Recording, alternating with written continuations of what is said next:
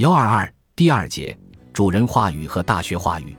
如果我把这个词引入我们的词汇中，我就有更多机会去让拖把改头换面。A study 在人文科学的方面更有说服力。学生觉得自己就是 a study。他之所以是 a study，因为像所有工人一样，要有所回报，就必须服从别人的命令，他必须有所产出。把学生称为学生小 a 或问学者小 a。既表明他只是知识以及权力的欲望对象，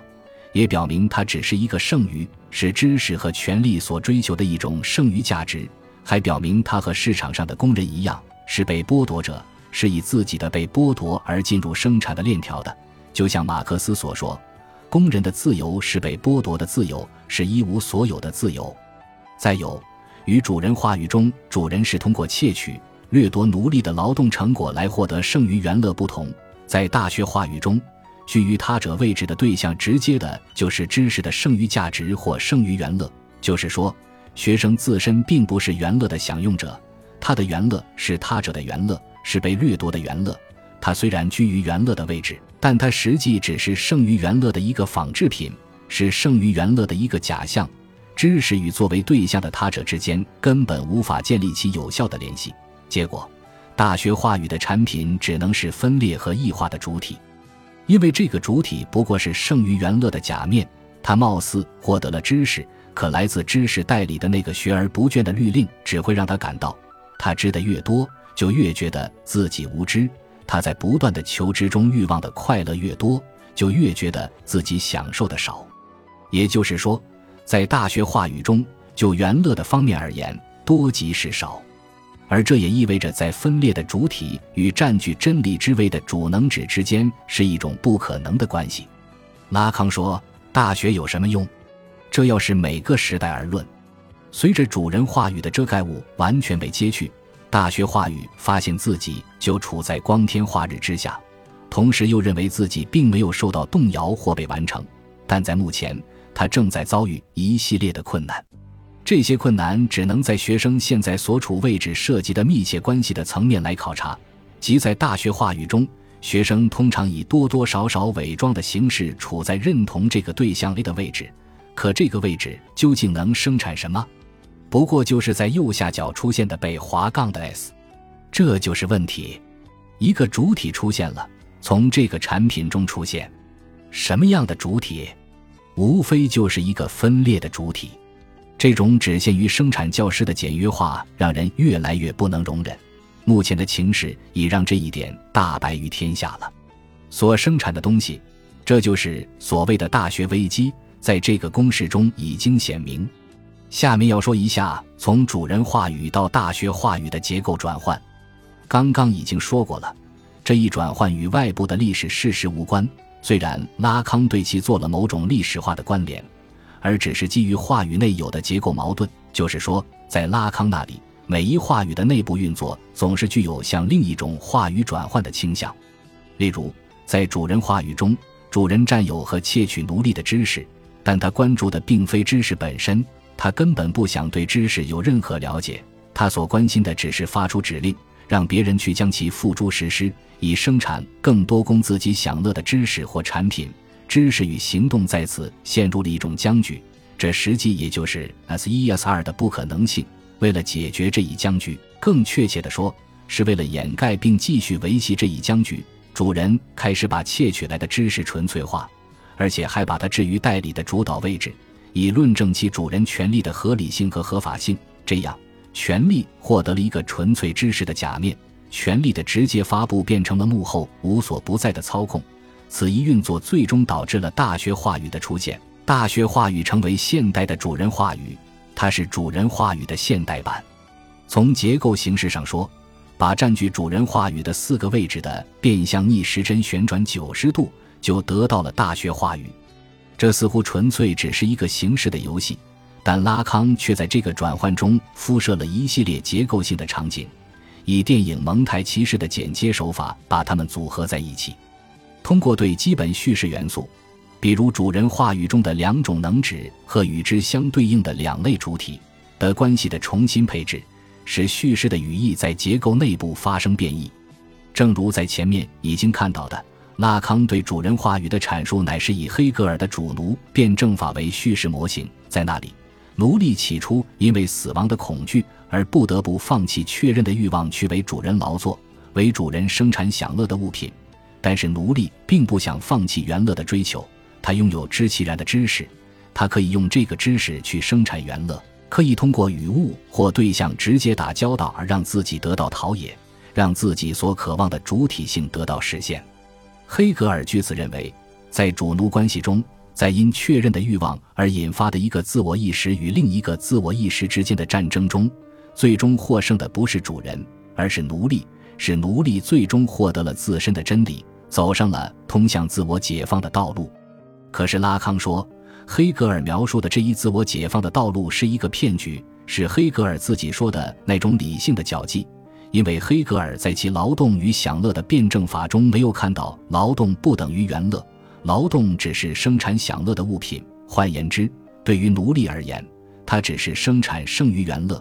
并且这一剩余原乐还要被主人所攫取和掠夺，成为主人进行原始积累的剩余价值。主人话语右边的数学型已经明确地说出了知识与原乐之间这一不可能的或者说非对称的关系。可以说。知识与原乐之间的这一不可能的关系，乃是主人话语的死结，是导致主人话语失败的根本原因。这一关系不仅关涉着奴隶的方面，也关涉着主人的方面。从主人的方面说，主人只知道掠夺和侵占奴隶的知识，以及通过这一知识生产出来的产品。对于这个知识本身，他什么也不知道，也根本不想知道。但是拉康吉尔说。为了把掠夺来的知识转换成剩余价值，转换成更具效力的权力话语的资源，主人还是对其进行了一定的加工改造，那就是把奴隶的知其然的实践知识转变成一种纯粹的理论知识，一种知识性哲学。亚里士多德只认为，主人在闲暇时从事的一种活动或游戏，就在这一转变中出现了。那么。主人是如何把掠夺和飘起来的奴隶的知识转变为纯理论的知识的呢？为了说明这一点，拉康引入了柏拉图的对话《美诺篇》中那个著名的场景。为了说明知识不可教，而是通过灵魂的回忆获得的，苏格拉底叫了一个童奴，以所谓提问的方式，使这个童奴逐渐回忆起他原本拥有的几何知识。了解希腊哲学史的人都知道。柏拉图的这个对话实际是对智者派的学习理论的批评，当然也是对自己的知识论的一种阐述。而拉康阅读的不是这一内容的方面，他阅读的是苏格拉底的提问技术。主人提出问题，主人的问题，奴隶按照提问已然给出的思路做出回答，再由主人把答案归约为一些定理。拉康说，这一以嘲笑为主导的提问方式的一个至为可笑之处在于。其真正的事物或目标，就是要让人知道奴隶是有知的，但却只能以此种嘲笑的方式来承认这一点，而隐藏于其中的东西，仅仅就是在知识的层面上对奴隶的功能进行掠夺。拉康的意思是，主人的知识原本是从奴隶那里掠夺来的，现在他却以定理的形式，并以知识的主人的姿态，通过提问和引导，把那一知识归还给奴隶。以让奴隶更加心悦诚服地安于自己的奴隶位置，如同《美诺篇》中苏格拉底对童奴的几何学知识的成功诱导所表明的，主人回馈到奴隶那里的知识已经是一种普遍的理论知识，奴隶对这一知识的分享只能是加深他所处的臣属地位，这就是主人话语的运作所内有的一种政治维度，也是哲学话语得以出现的政治维度。哲学在其整个演进中所表明的东西是什么？不过就是通过主人的操弄来窃取、诱骗、偷的奴隶的知识。拉康说，其实奴隶并不缺乏把知其然的技能知识转变为用语言网络阐述的理论知识的手段。问题的关键在于那一阐述机器本身是可以被传送的，它可以从奴隶的口袋传送到主人的口袋，然后再假借主人的名义回传给奴隶。拉康把这个阐述机器称为知识型。拉康并没有告诉我们他的这个概念是不是借自福柯的词语物。福柯在一九六六年参加过拉康的研讨班，那是他的讨论知识性的词语物，一书正在市场上热销，但他的理解与福柯明显不同。他从政治的维度把知识型解释为使某人处在正确的位置的东西，如此便可以使知识成为主人的知识得以可能。知识型作为可传送的知识的整个功能，总是借自劳力者或者说农奴的技术，那实际上就是提取这一知识的本质，以此使它成为主人的知识。哲学就是这种知识型。哲学在历史中的功能就是对奴隶的知识的这种提取。其目的无非是要把奴隶的知识转换为主人的知识。有关哲学话语得以产生的这一政治学维度，拉康在第十七期研讨班中不厌其烦地提到，其目的无非是想以此为跳板来完成从主人话语到大学话语的结构转换。